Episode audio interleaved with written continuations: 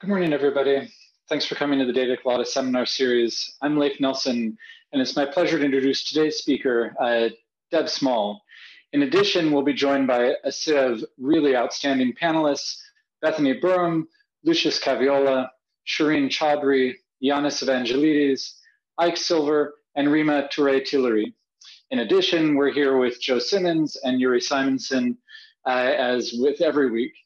Now, for those of you who haven't done this before, you will see at the bottom of your screen, there's a Q&A function. You can submit questions or comments, and they will be seen by all of the panelists. Deb will be too small to presumably read them herself, uh, but don't worry, we can read them on her behalf and sometimes voice those questions to her. And even if we don't have a chance to voice it, they are all recorded. So if you just want to make sure she gets the feedback, she will get it at the end of the talk. All right, thanks everybody. Uh, Deb, the floor is all yours. Thank you. Thanks so much for inviting me. Thanks everyone for listening. Uh, thanks to this great set of panelists. I, all of you have done important work, um, either related to generosity or self-promotion, or both work that's inspired me. So I encourage everybody to check out the, the research of the panelists. Um, and particularly, I wanna uh, point out Ike Silver, who is my co-author on this paper that I'm going to be presenting. Ike is a fourth year doctoral student in marketing and psychology and can hopefully help me uh, field questions. So with that, I will share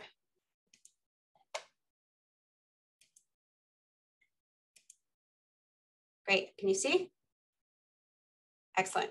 Okay, so the title is Put Your Mouth Where Your Money Is, a field experiment nudging consumers to publicize their donations to charity.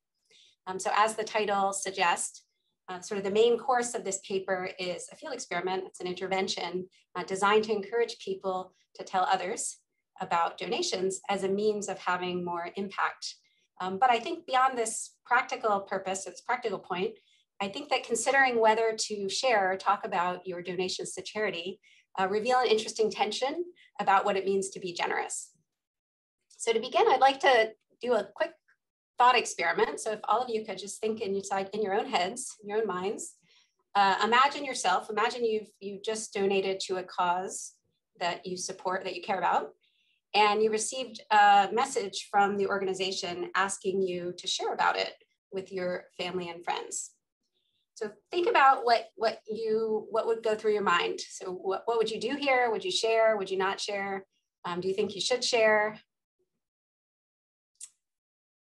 Another way to another conversion of this uh, thought experiment is forget about the prompt for a second. Just, just think more generally about your feelings about talking to other people about your positive moral acts like donating to charity. Okay, so some reasons why you might not do this, say no to this request. Um, well, there's a lot of religious and social moral prescriptions that uh, argue that that that real generosity, real altruism should shouldn't be publicized. It should be private. Should be anonymous. So this is from the New Testament. Matthew says, "But when you give to the needy, do not let your left hand know what the right hand is doing, so that your giving may be in secret." In Judaism, Maimonides talks a lot about generosity, and so in this quote, he says, "In the holy temple, the righteous give in secret." These uh, religions, these particular religions or any religion is not your cup of tea. Uh, you can also uh, look to Jay-Z. Um, in one of his songs, he argues also that the purest form of giving is anonymous to anonymous. This image here is from an article in the New York Times written by the theater critic Charles Isherwood when he was reviewing the new building, the new home of the Shakespeare Theater Company in Washington, DC several years ago. And he's describing the building, which is covered in names of wealthy benefactors who have you know, paid a price to uh, a donation to this to this uh, nonprofit, and, and um, in in exchange they get to have their name on a staircase or a coat room or sometimes even a bathroom.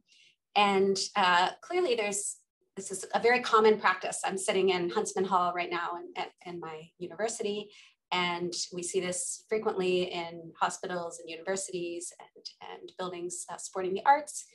Um, there's a, certainly a lot of demand. Uh, people are willing to pay for this, um, but it's also, you know, as as Isherwood in this in this uh, article uh, laments. It's, it's, it's, kind of seems kind of tacky and and um, uh, disingenuous um, to be kind of posting your name like this or publicizing your your good deeds. Um, so why all this criticism? Well, at first blush, it might seem like impression management concerns would push us to want to share about our good deeds because being perceived as generous is generally a good thing, right? It's valued in our uh, society, um, but it's, it's, it's more nuanced than that. And that's because people care not just about others' actions when they're make, forming impressions, um, but they also care about the motives behind those actions. And for altruism or generosity in particular, um, people tend to really disprove of altruism motivated by self-interest. Um, so that kind of the whole idea of generosity or altruism is that it is about self-sacrifice. It, it is selfless, right? And so if a person is motivated or, or uh, by self-interest or benefits in some way, um, that sort of taints or um, or, or, you know makes renders that that act less good. So people tend to be quite cynical about self-interested motives in this in this context. And publicizing your generosity is one way in which that, that kind of comes through, right? It makes your motive seem insincere. It makes it seem like you're trying to get credit. That's, that's your motive as opposed to um, that you genuinely care about something. And in a, a, paper I wrote with Jonathan Berman, Emma Levine, and Alex Barasch, we, we um, termed this, the, we call this the braggart's dilemma, um, which is the, this, this uh, this kind of tension uh, between or this dilemma that people experience about you know whether it's good or not to, not good to share about their their uh, generous actions. Um, so on the one hand uh, people want to be perceived well right? And if you do lots of good deeds and you do them all privately you don't get any no you know no one knows about it you don't get any credit at all. Um, but when you tell people about your generous actions it also kind of raises suspicion about your motives. And what what we found in this paper is looking from uh, observers' perspectives of others who advertise their good deeds, is that advertising good deeds does, does two things, and, and they kind of interestingly go in opposite directions. Um, so the first thing it does is it merely provides information. People learn about you through you telling them about your actions. Um, and that has a positive effect on your reputation. Um, but at the same time, it also signals that your motive is impure, and that has a negative effect on, on your reputation. And so um, the, the, the, the, result is that it, it, it, strategically, it only pays off to advertise your good deeds when people otherwise don't know of you as a generous person. If they already know that, it has no informational benefit and only signals that your motives um, might be impure. So when we were working on this project, um, we all became, I'm speaking for myself, um, but we all had many discussions about this. I became kind of very self-conscious about self-promotion um, particularly in the moral domain, but in general, and and and actually like quite kind of judgy and, and critical of other people who were who were doing this. And so mind you, this was like 2013, 2014-ish, um, earlier days. Uh, I was I would still use Facebook, and lots of people like me would use Facebook. And at the beginning, Facebook was kind of fun because it was like, oh, I can you know see pictures of people um, that I haven't seen in a long time, and that's that's kind of neat. And then it sort of became, started to feel like to me, like it was all about self promotion. Just, it was just really became insufferable to me. I just, I couldn't stand it. And this is, mind you, this is 2013, 14. It was before the election when Trump, the, the election that Trump won. Um, around that time, Facebook became, turned, kind of took a turn and became all about politics. Um, and then it was even worse. But I digress. Okay. So uh, thinking about this, I was really pretty critical. Um, but then I started to have a bit of a change of heart. And that came about because I started to get interested in this movement known as effective altruism. Um, so for those of you who don't know, effective altruism is a social movement that is inspired by work in moral philosophy um, that, that argues that the right way to give to charity is to try to use reason and evidence to figure out how your charitable donations can have the greatest impact and then use that to guide all of your decision making. So forget about, you know, what causes you care about or what, you know, what tugs at your heartstrings. Uh, just figure out how you can maximize the return on your investment of your donation. So in thinking about effective altruism and this, this, this emphasis on impact, um, I started to think about sharing about generosity in a different way. So telling others can be a way to have more impact, right? You can extend the impact of your donation if you also share about it through uh, what marketers call word of mouth. Um, this is should be a good thing, right? It's a way to create awareness about causes or about uh, generosity in general. It can also shape social norms, which I think are particularly important in, in this um, kind of moral and uh, case where there's, there's a lot of ambiguity around whether whether and how much people are expected morally to give to charity. And so if people talked about it, we might be able to foster more of a, a culture of, of cooperation and, and, and generosity. And also we know that people tend to trust information that comes from word of mouth as opposed to other sources more. Um, so it seems logical that if you tell others, that should be a way to extend your impact, have more impact. I think also in this particular case, when you talk about charity with others, this typically, if, if not explicitly, at least implicitly, tends to involve a solicitation for others to give to. And research finds that when directly solicited, people have a hard time saying no. Okay, so that comes back to this, this, uh, this more normative question of should you, should one talk about their charity? And the answer really depends on what perspective of generosity uh, you endorse or you're thinking about at the moment. If you're thinking about generosity in terms of the motive, then talking about charity seems, seems to, to diminish it, right? It's, it, it taints the purity of the motive. But if you're thinking about generosity in terms of impact, then talking about charity is a way to have more impact. So with all of that uh, in the background, let me jump into talking about the work that we did. So uh, we partnered with this organization called Donors Choose. It is a US based education charity. Um, it is, uh, the, the setup of it is, it is an online two-sided platform. So it has a format akin to like a Craigslist or an online dating website um, where you have, on the one hand, teachers who are posting proposals for things that they need for the class. These are typically teachers in underfunded schools in the US.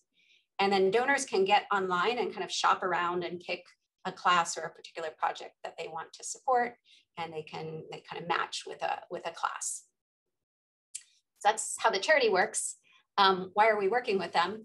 Well, uh, I met the founder of, of Donors Choose several years ago at a conference that um, Mike Norton put on. I think Leif was there too. Um, that was all about charitable giving and behavioral sciences. And um, they, they, to,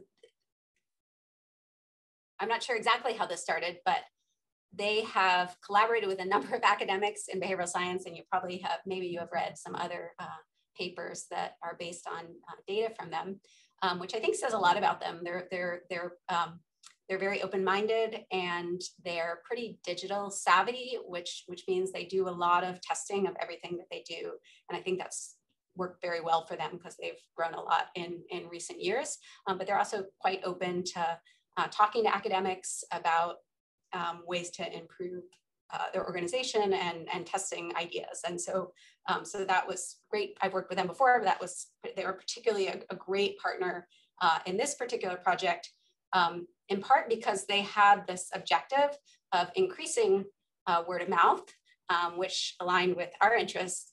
And then Ike had this uh, great idea that we might be able to encourage people to think about telling others about charity uh, in terms of impact, and we might be able to uh, help them in, in this respect. Um, so this message that I showed you in the first slide um, actually is, is the mess, their standard message that, that, that appears as a pop-up when so, right after somebody has donated to charity.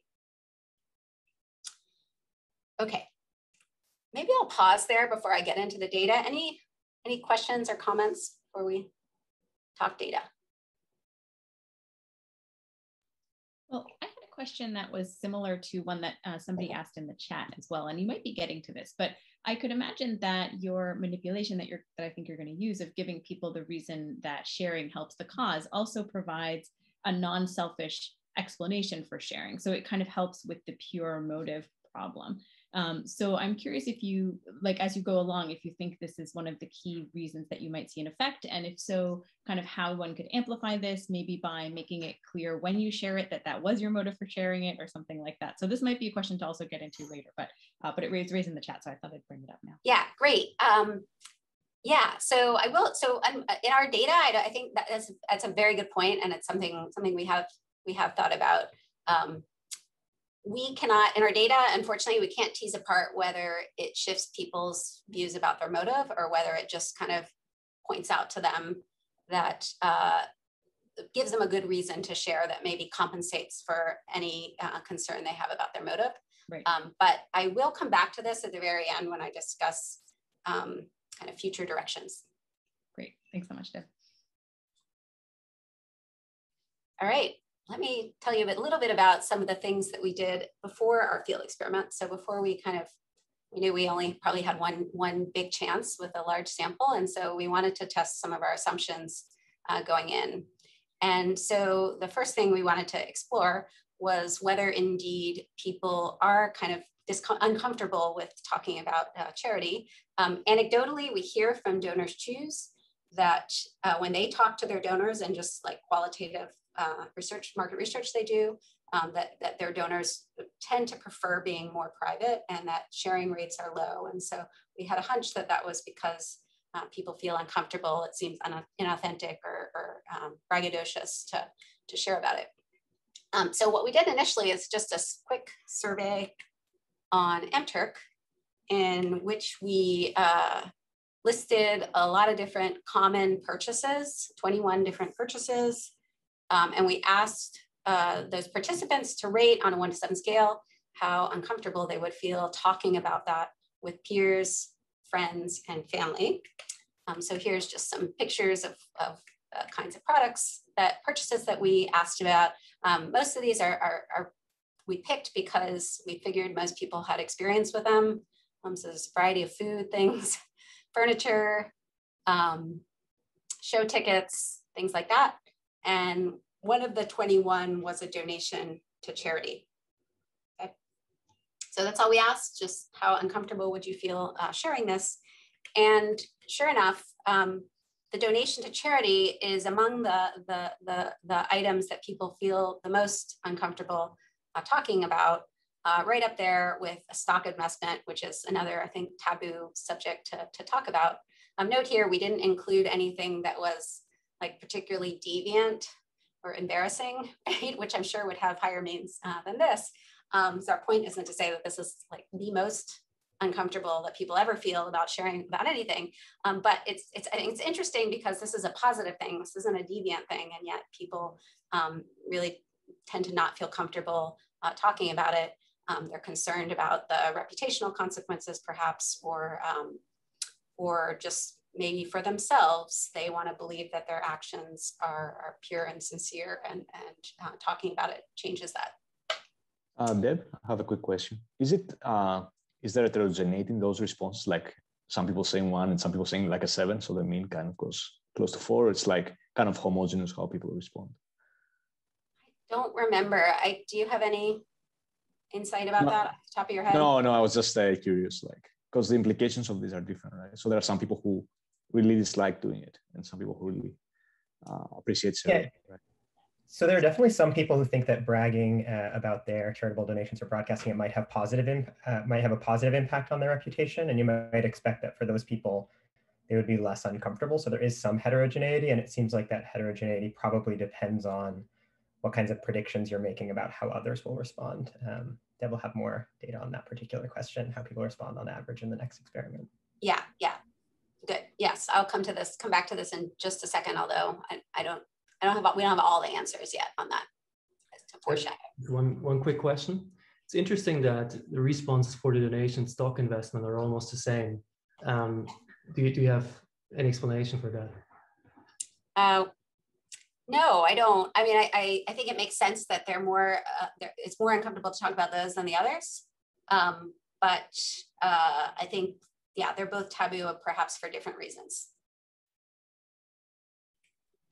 So just to um, add, sorry, just eyeballing it in terms of the other question, you guys would know better than I do, but it doesn't look like the variance from your bars is all that different for donations than for some of the others. So it doesn't at least suggest that there's like a, a huge effect with donations having like this massive like spread of people where the other Correct. categories don't. I don't know if that's uh, accurate to what you saw. But. Yes, yeah. So in our in a lab study, which I'm going to go to in one sec, uh, we'll come back to this this point that Ike raised about it, it is possible that that um, some people or some of the time people are thinking about positive consequences of talking about their generosity as well as as well as negative. Um, so let's let's go there. Okay, so this was a study also to just give us some insight before we launched our field experiment about uh, what people might be thinking about and whether we could get them to think a little bit differently about sharing about charity. Um, so we did this in the lab. Uh, we had all of our 377 participants write down the name of a cause or a charity that they personally cared about. We asked them to imagine making a donation to this charity. And then we asked them to imagine receiving a follow-up email from the organization with a request to share about the cause on social media. Okay, so there, that, at that point, we randomly assigned them to one of three conditions in which we try to, try to reorient them to think about different consequences of sharing. So in the first condition, uh, we asked them, how will posting about your donation impact the cause? Second condition, how will posting about your donation impact how others view you? And then we have included a baseline condition as well, where we simply said what comes to mind in thinking about whether to post without prompting either of these, um, these reasons. Now our DV in this study, our, our one pre-registered DV is, is a measure in which we, so after they've written, written their response to this question, they merely answer a seven point scale on how likely they would be to, to share about it. Um, so here are the key results. When we ask them to think about the consequences for the cause of sharing, they're more likely to share than when we ask them to think about the consequences for their reputation. Um, so in line with the fact that consequences for the cause are unambiguously positive, right? Um, in terms of reputation, I've been focused on the negative ones, but as we, we discussed, it's possible there are also some positive ones, but on average, um, people are less likely to share when they think about their reputation than when they think about uh, the cause. And interestingly, the baseline conditions pretty darn similar to the consider the consequences for your reputation con condition, um, which suggests that when we don't prompt them to think about that consequence, they're probably already thinking about that, or that's, that's consistent at least with the way they're, they're thinking about it when we prompt them um, to think about the reputation. Um, now this uh, was not, this is more exploratory. We didn't pre-register this and we're, we're actually doing a lot more coding of their responses right now, but I don't have that data yet. Um, but we did a little bit of preliminary peeking and at the um, at what people said in the baseline condition without such a prompt. Um, so here are some cherry picked quotes um, that I think are, are informative. Um, so one person said, it seems self-serving when the act of donating is supposed to be selfless in order to be good. I feel like it is not something to openly brag about. You should just do it, do good in silence. It's a bit preachy, like, look how great and charitable I am, puts a bad taste in my mouth. And my favorite is somebody actually wrote, I never post just to flex my ethics. Um, so those are just a couple of them, but we did look at, uh, we had kind of did a very rough coding of how many of them, these responses were focused on um, consequences uh, for, for, or not just consequences, but anything relating to the, the actor, right? Um, how the actor would feel or, or would be perceived by others um, versus uh, uh, those that had a more of a focus on, on the cause. And at least there, uh, the 63% mentioned something that focused on the sharer. And only 35% mentioned something that focused on the cause. And so it seems that more people without any prompt are, are worried about how this, this um, worried about how this seems to them or to, to others in terms of, of, of the motive of their, of their action. Okay, so uh, that gave us some, uh, a, a, I think, some confidence that we might be able to influence sharing. Um, this is obviously hypothetical, um, and um, people here know they're in a study, of course, um, but it gave us some confidence that we might be able to um, uh, message uh, people, actual donors, um, in collaboration with, with Donors Choose and encourage them to think about the social impact of sharing. Um, so um, just to summarize so far, these results suggest that most donors aren't naturally thinking about how sharing can impact the cause, or at least that's not the main thing they're thinking about or what comes to mind automatically. Um, when we point it out, more people express a willingness to share. And I think there's a few uh, more than one reason why this might be the case. And this, I, I don't have it on the slide, but I think Bethany's uh, earlier question comes, comes is, is, is useful to think about here as well. Um, so why might this uh, influence sharing? Um, one is, is, is very simple. It's just, it reorients their attention away from how it affects them more towards uh, consequences for the cause. Another is, is more in line with consistency pressures. It's kind of like a foot in the door effect, but not exactly. Um, so a traditional foot in the door effect, you know, you manipulate whether people first engage in some attitude consistent action, manipulate, you vary that, and then you ask them to comply with some request that's also consistent with that attitude. And what they find is that when people have already acted in an attitude consistent way, it's harder for them to say no, or they're more likely to comply with that latter request. Now, in our case, we're targeting people who have all just donated. So they've all kind of done that you know, action one, if you will. And now they're being asked to share.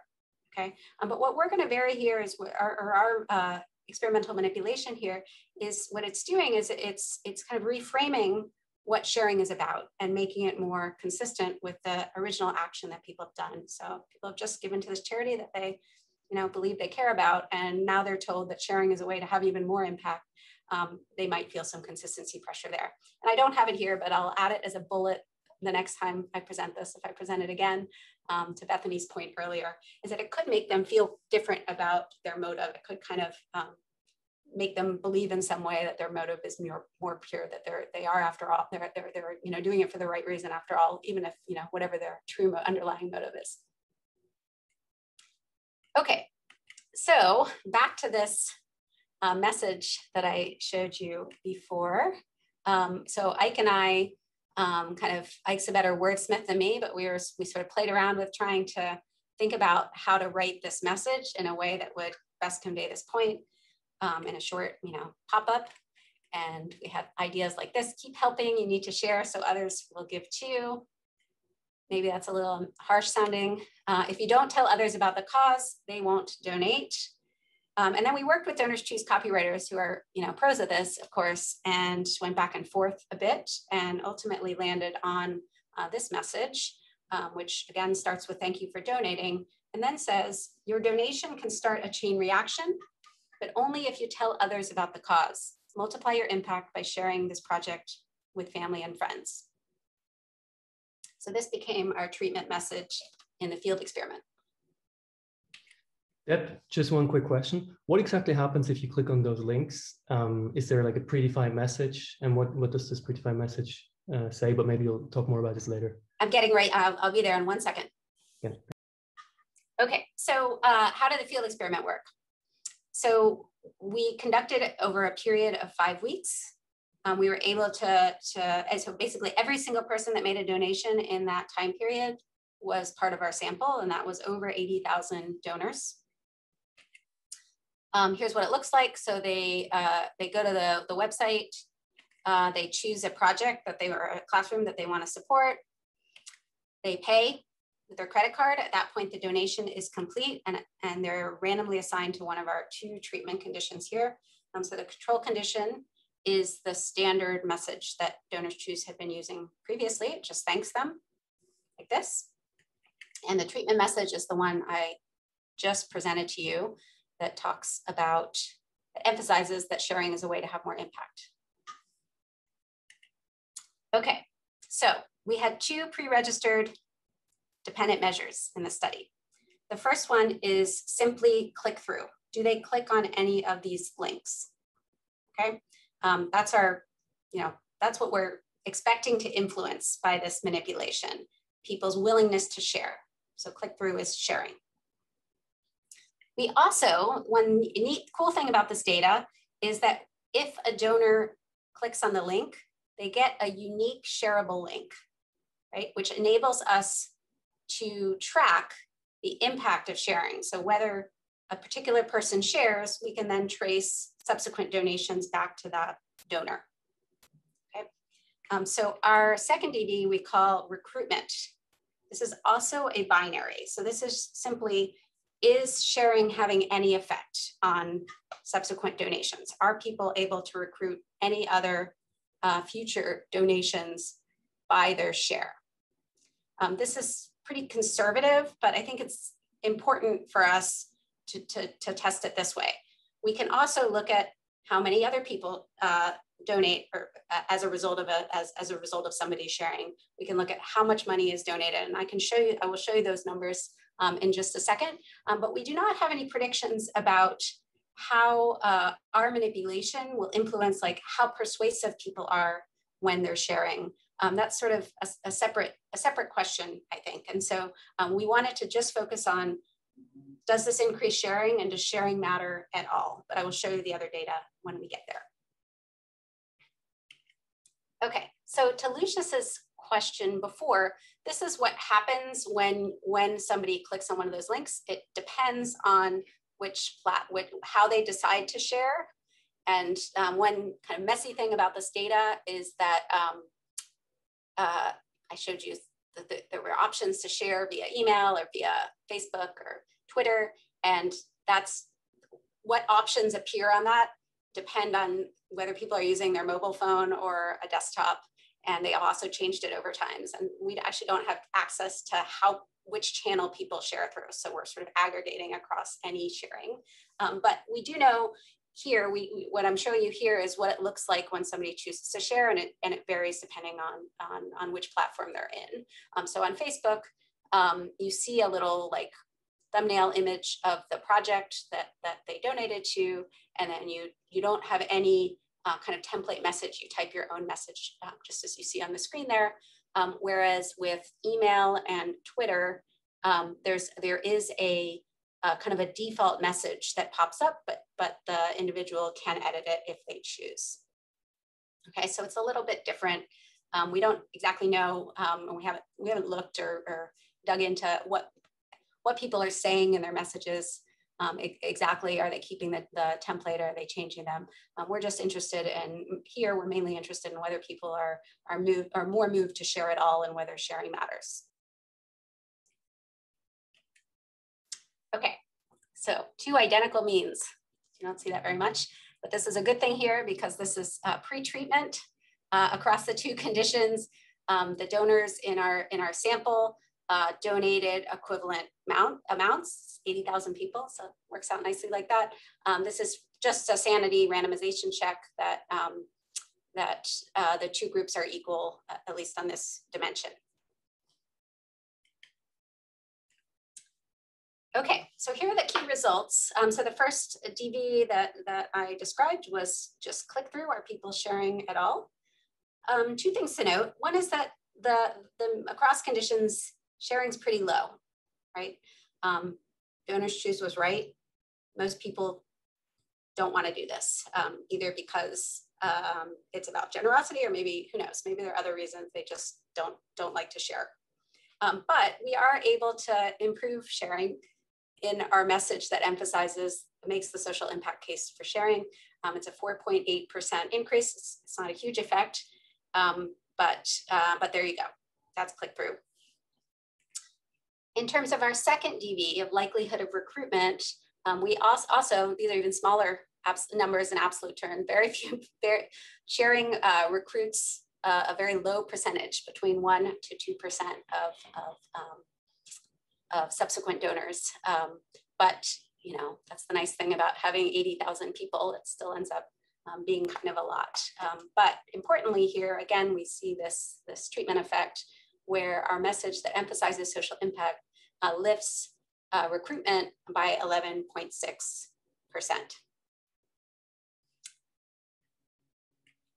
Okay. Um, so this is just mean donations recruited via word of mouth. Um, these numbers also look pretty low. It's because the large, large majority of them are zeros in this data set because most people aren't, aren't donating uh, from this message. But um, nonetheless, it's uh, a 15.2% increase um, using our social impact message. And I correct me if I'm wrong, but doing some rough like back of the envelope calculation um, on expected number of people if this was uh, to be this messaging was used and, and uh, throughout the year at, uh, at, at, this organization is that it would increase revenue by about $170,000. Uh, um, so, you know, it's, it's not millions, but it's a decent chunk and uh, it's just by changing some words in, in the sharing prompt. Um, so they were quite, quite happy with this, being able to make this change. Okay, so those other numbers that I promised I would share you. So what happens, so, so sort of how, how persuasive are these, are these uh, messages?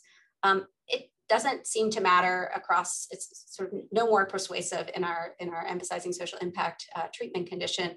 Um, most sharers are only able to recruit uh, one subsequent donation and the, the average amount of, of that donation is about $50.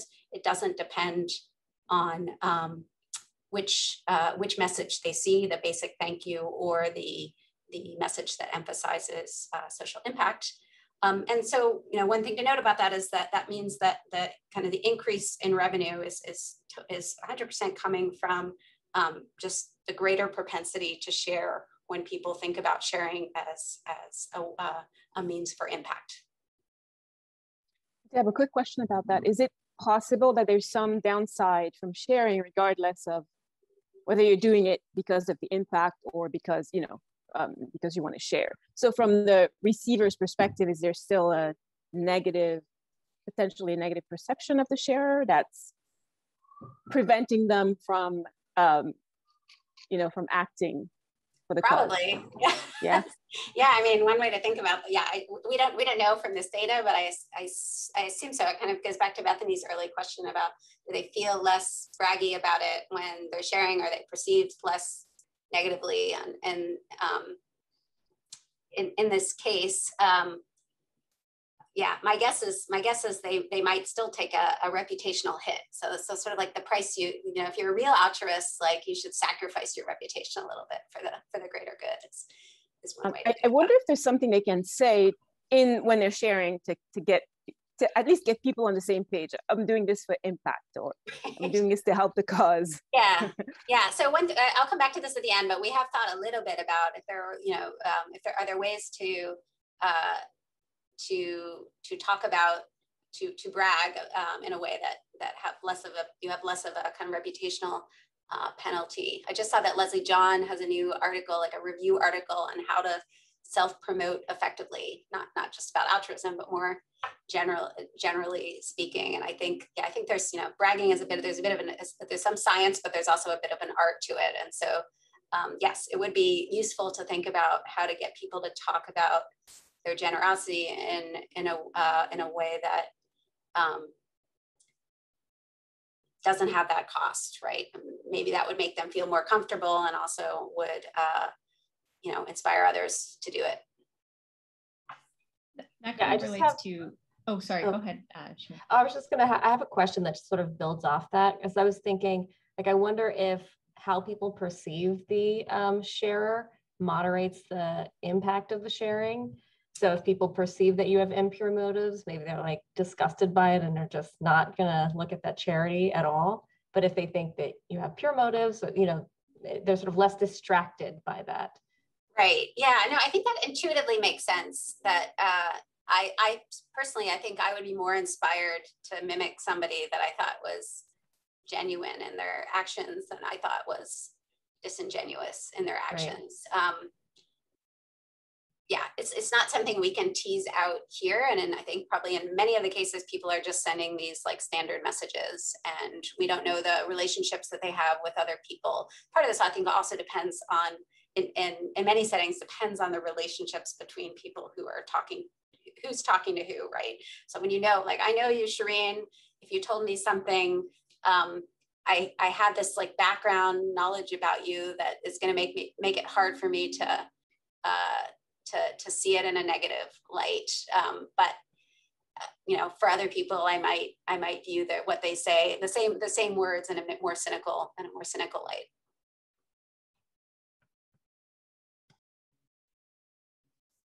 All right.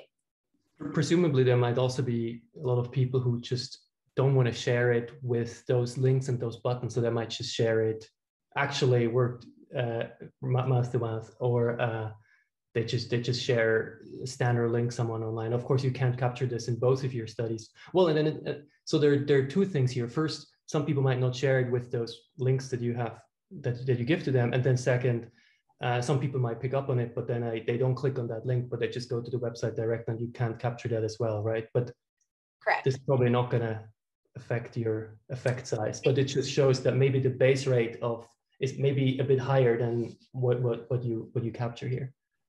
True. Yeah. So it could be that the base rate is uh, is higher because we're, you're right. We're not capturing capturing every form of natural sharing that doesn't involve clicking on that uh, digital link. Um, but uh, in terms of the effect size, I think that only suggests that our effect size is, is more conservative because it's not it's not tapping all of that. Um, which kind of I think relates to this slide, which is that yes, we cannot in the field in particular we can't um, measure and everything, and so I'll just offer some very speculative, unmeasured benefits of increase increasing sharing beyond what we can see in the data, in line with um, Lucia's point. Um, so one is that organizations yes, they want money and they want it now, but they also have uh, objectives of just growing their donor base. That's good for them in the long run. It's more people they can market to and more revenue they can continue to generate. And so this by increasing sharing, we're we're um, kind of increasing their their potentially increasing their donor base. We see, I guess we see a little bit of that. Uh, we just don't know the I, we don't know the long term consequences of that, but we can speculate that they're positive for the organization. And the other is, is, is uh, um, more related to the shares themselves, um, which is that shares may end up feeling more invested to the cause after they, because they share, right? It's, it's sort of like a signal of commitment that um, might uh, lead them to, in the future, to, uh, to, to act to, to, to, to do more because you know they've now they've kind of announced it or made a made a public commitment in, in some way to this to this um, cost. But as I said, we can't measure these things, but um, hopefully, uh, uh, hopefully there's even more, more benefit out there. Okay, so to summarize, uh, many donors are reluctant to talk about their charitable deeds. When deciding whether to talk about them, when prompted at least, they seem to pay more attention to their motives and the reputational consequences um, relative to the weight they put on the potential consequences uh, for the cause. When we direct their attention to the benefits for their cause, we increase sharing, uh, which results in raising more uh, revenue for the organization. Uh, Deb, can I ask a quick question? Can you go back? So just on the second point, I mean, this was raised a little bit in the in the Q&A, mostly by uh, Shoshana Siegel or Segal. Sorry, I don't know how to pronounce your last name, but it's about basically is how generalizable is point number two to say other kinds of donations that people give. Like you can imagine if if people are giving to Joe Biden in 2020, maybe they are really focused on the cause and they're not really focused on like any negative reputational consequences for sort of telling the world about that kind of donation. So do you, do you have a sense for like when this is going to be like, like, like basically when when this may not be the case, like when when people actually might be might have the cause as being sort of more salient than the reputation? Yeah, great. Um, I, I, yeah, I thought some about this, and I, I feel free to jump in as well. I think in the uh, political donations and also just other pro some uh, certain other pro-social behaviors like voting, for instance, um, there's less of this notion that uh, this is like this great, greatly sacrificial act like charity is, and so there's there seem to be less my, this is my impression i haven't measured this but there seems to be less of a concern about signaling selfish motives. And so so that's that's kind of different from your point. Your point is like maybe it, but maybe they're related. Maybe because of that they're focused more on um, more on on the impact. Um, I also think another difference is in that case is that that's something that people talk a lot about, right? Um, during elections. And so that might, it, it, may have, it's possible that it's just become kind of more normalized to have those sorts of uh, conversations um, than it is for the case of charity. Uh, I, those are just my speculative thoughts. I do you have anything to add there? Yeah, I think I agree with most of what you said. Um, at least anecdotally, though, it does seem like when people are accused of sort of virtue signaling or like empty, uh, empty words, empty gestures, it's often in the domain of uh, of politics. So, like if you, you know, follow the discourse on Twitter, people who get accused of virtue signaling are often talking about some political issue uh, as opposed to talking about charitable donations per se. Now, obviously, that's just sort of an anecdotal observation, um, but it does seem like that there at least are these kinds of reputational risks, i.e., being thought of as posting for the wrong reasons or talking with the wrong motives uh, in the domain of politics. So, so that aspect of it seems like it might be generalizable. Um, yeah. Yeah, yeah. So around certain political issues, like when everybody is is posting about Black Lives Matter, especially when you've seen it like a thousand times, it starts to seem sort of insincere and virtue signaling ish. Um, uh, as opposed to I think what Joe brought up, which is like a supporting a particularly like a presidential race, which tends to attract a huge amount of attention and there's a strong social norm, at least in our social world of being involved and, and engaged. Yeah, so it'd be interesting to think more about, you know, different different domains and where what yeah what the boundary conditions are, I guess. Okay, so and this is I, I, kind of we kind of gone over this already, but this was I think Bethany's original um, question at the beginning of the talk, which is that uh, this it's, it's, possible that this is this intervention isn't really doing anything for um, people's reputational concerns. They might still be worried. You know, one possibility is they're still worried about appearing uh, uh, braggadocious or or and, and might actually and that worry might be um, borne out, right? Um, and they're just those who are who are switching, if you will, to to or deciding to share because of impact may might just be kind of waiting impact over this, or it's possible that once they start thinking about impact, that gives them kind of a license to be uh, more boastful. Um, another another idea. This is like totally um, credit Ike 100% here. Um, so, so uh, there's other things that we might think about as interventions that target this, this uh, more directly. And so Ike calls these self-effacement appeals. And for example, um, things like uh, Movember, which is where you like grow really bad facial hair for a cause um, and then post about it a lot to, you know, to get attention.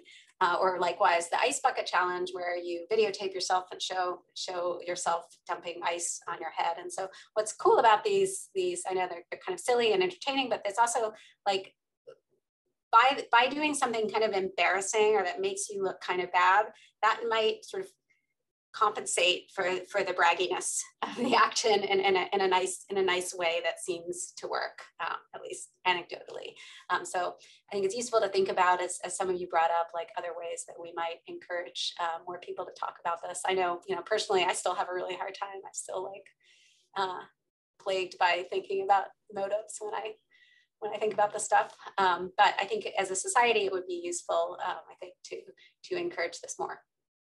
Um, Deb, uh, I like this a lot. And if, uh, one other suggestion I had is, is actually closer to what you already did, which is maybe you're about to get to this in terms of future directions, but it would be interesting if the message about cause carried forward in your share so that other people who saw your share also saw this idea that sharing helps the cause because i feel like that would address partly this motive concern or this um, bragging concern where other people who see my share now could perhaps assume that i'm sharing for this reason about the cause um, and that might help with the reputation. It would also have a second effect which it kind of like passes your manipulation on to whoever sees it next. So it actually would have that effect potentially too of, of encouraging the next group of people to share. Um, but I, but i think it might directly or even manipulating that could also see like how sensitive people are to this bragging concern i think. And you know are they more willing to share if they know that this message about cause is something that the people they share to are or you know with are going to actually see? And so they can kind of infer that i'm being pure and i'm sharing for the cause instead of like sharing for for myself. So so i, I don't know if you've thought about doing that. Maybe you're about to get to it but uh, we, i think that might help. we totally thought about it and i don't have it on a slide so i'm really glad you you brought it up. Yeah so uh, I showed you those templates of what it looks like when somebody shares on the different platforms, and it seems like there's an opportunity there to kind of play around with the language to, to kind of diminish these uh, concerns, as, as Bethany uh, nicely said.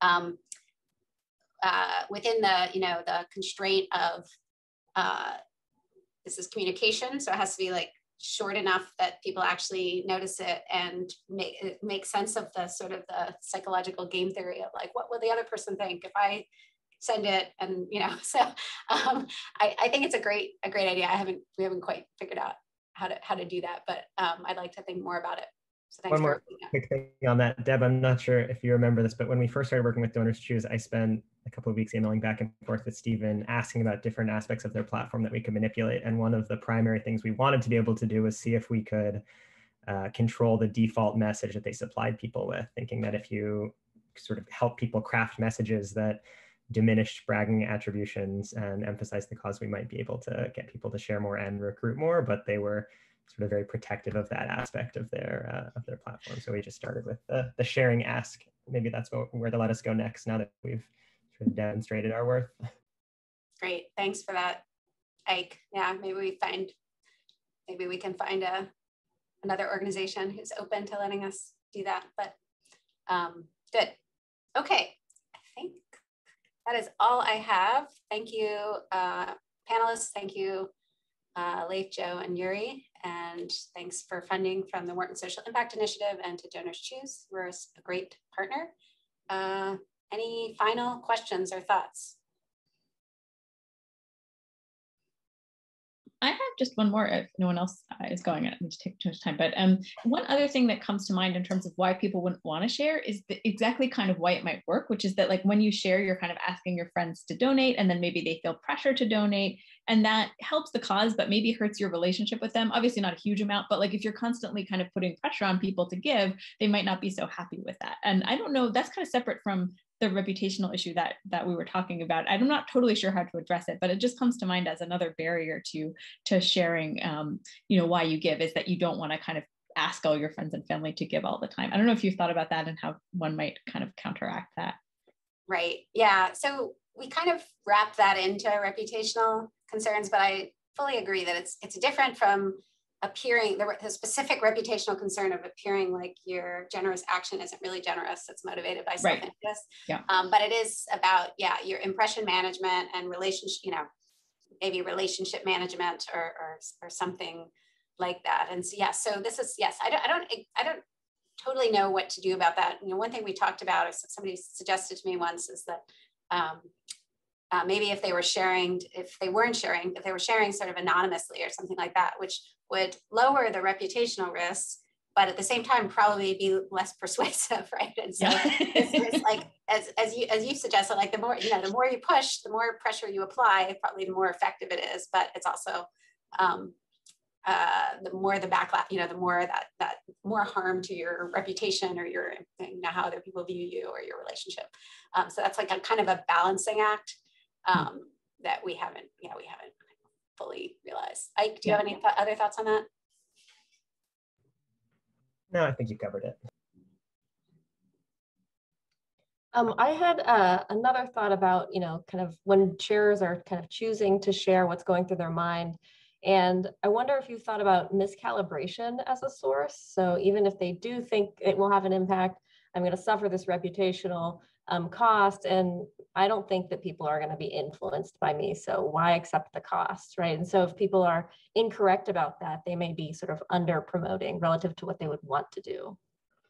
Right yeah so yeah great yeah so i think like perhaps our message is is is tipping them towards realizing that they might be more effective I, it's, it's, it's totally yeah i think about like those people that uh, those people, um, the the philanthropists who pay to get their names on buildings and like are they doing are they calibrated? Like maybe maybe they their reputations are so self-interested that they really benefit by showing the world that they donated a lot of money right?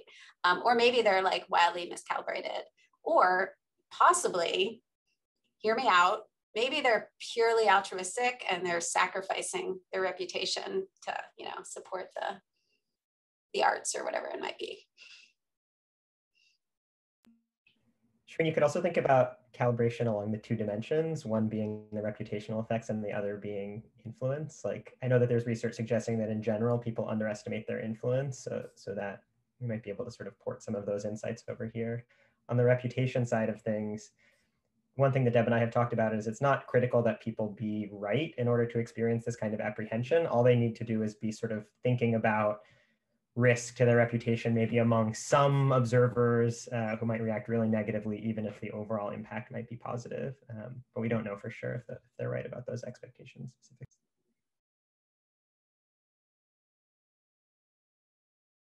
And one more thing, it just occurred to me that potentially bragging might be even more helpful for, sh for sharing, right? So if I'm sharing a message and I actually brag, look, I donated to this organization, I'm great. It might, you know, I don't know if it might encourage other people to also kind of respond and say, well, I can also donate to this organization. So I'm not sure, you know, so it, I think, I don't, I don't know if you've looked at that and that's something you haven't been able to look at in your data, but is it possible given your research on bragging that it might you know, encourage other people to yeah, I think I, I mean my my, my, my feeling is like the more braggy, the more that's going to be a turnoff. But it could be like with uh, back to names on buildings or names on bricks of buildings or whatever it might be that there is this sense if if you're like within a particular community, somebody like me is getting some i see them getting some benefit from this this action that i might want to imitate that action to get that benefit too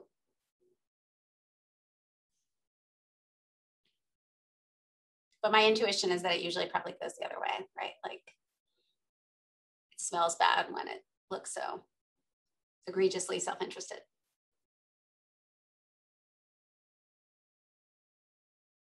All right, I think we're coming up on 1 p.m. So thank you guys. Thanks so much.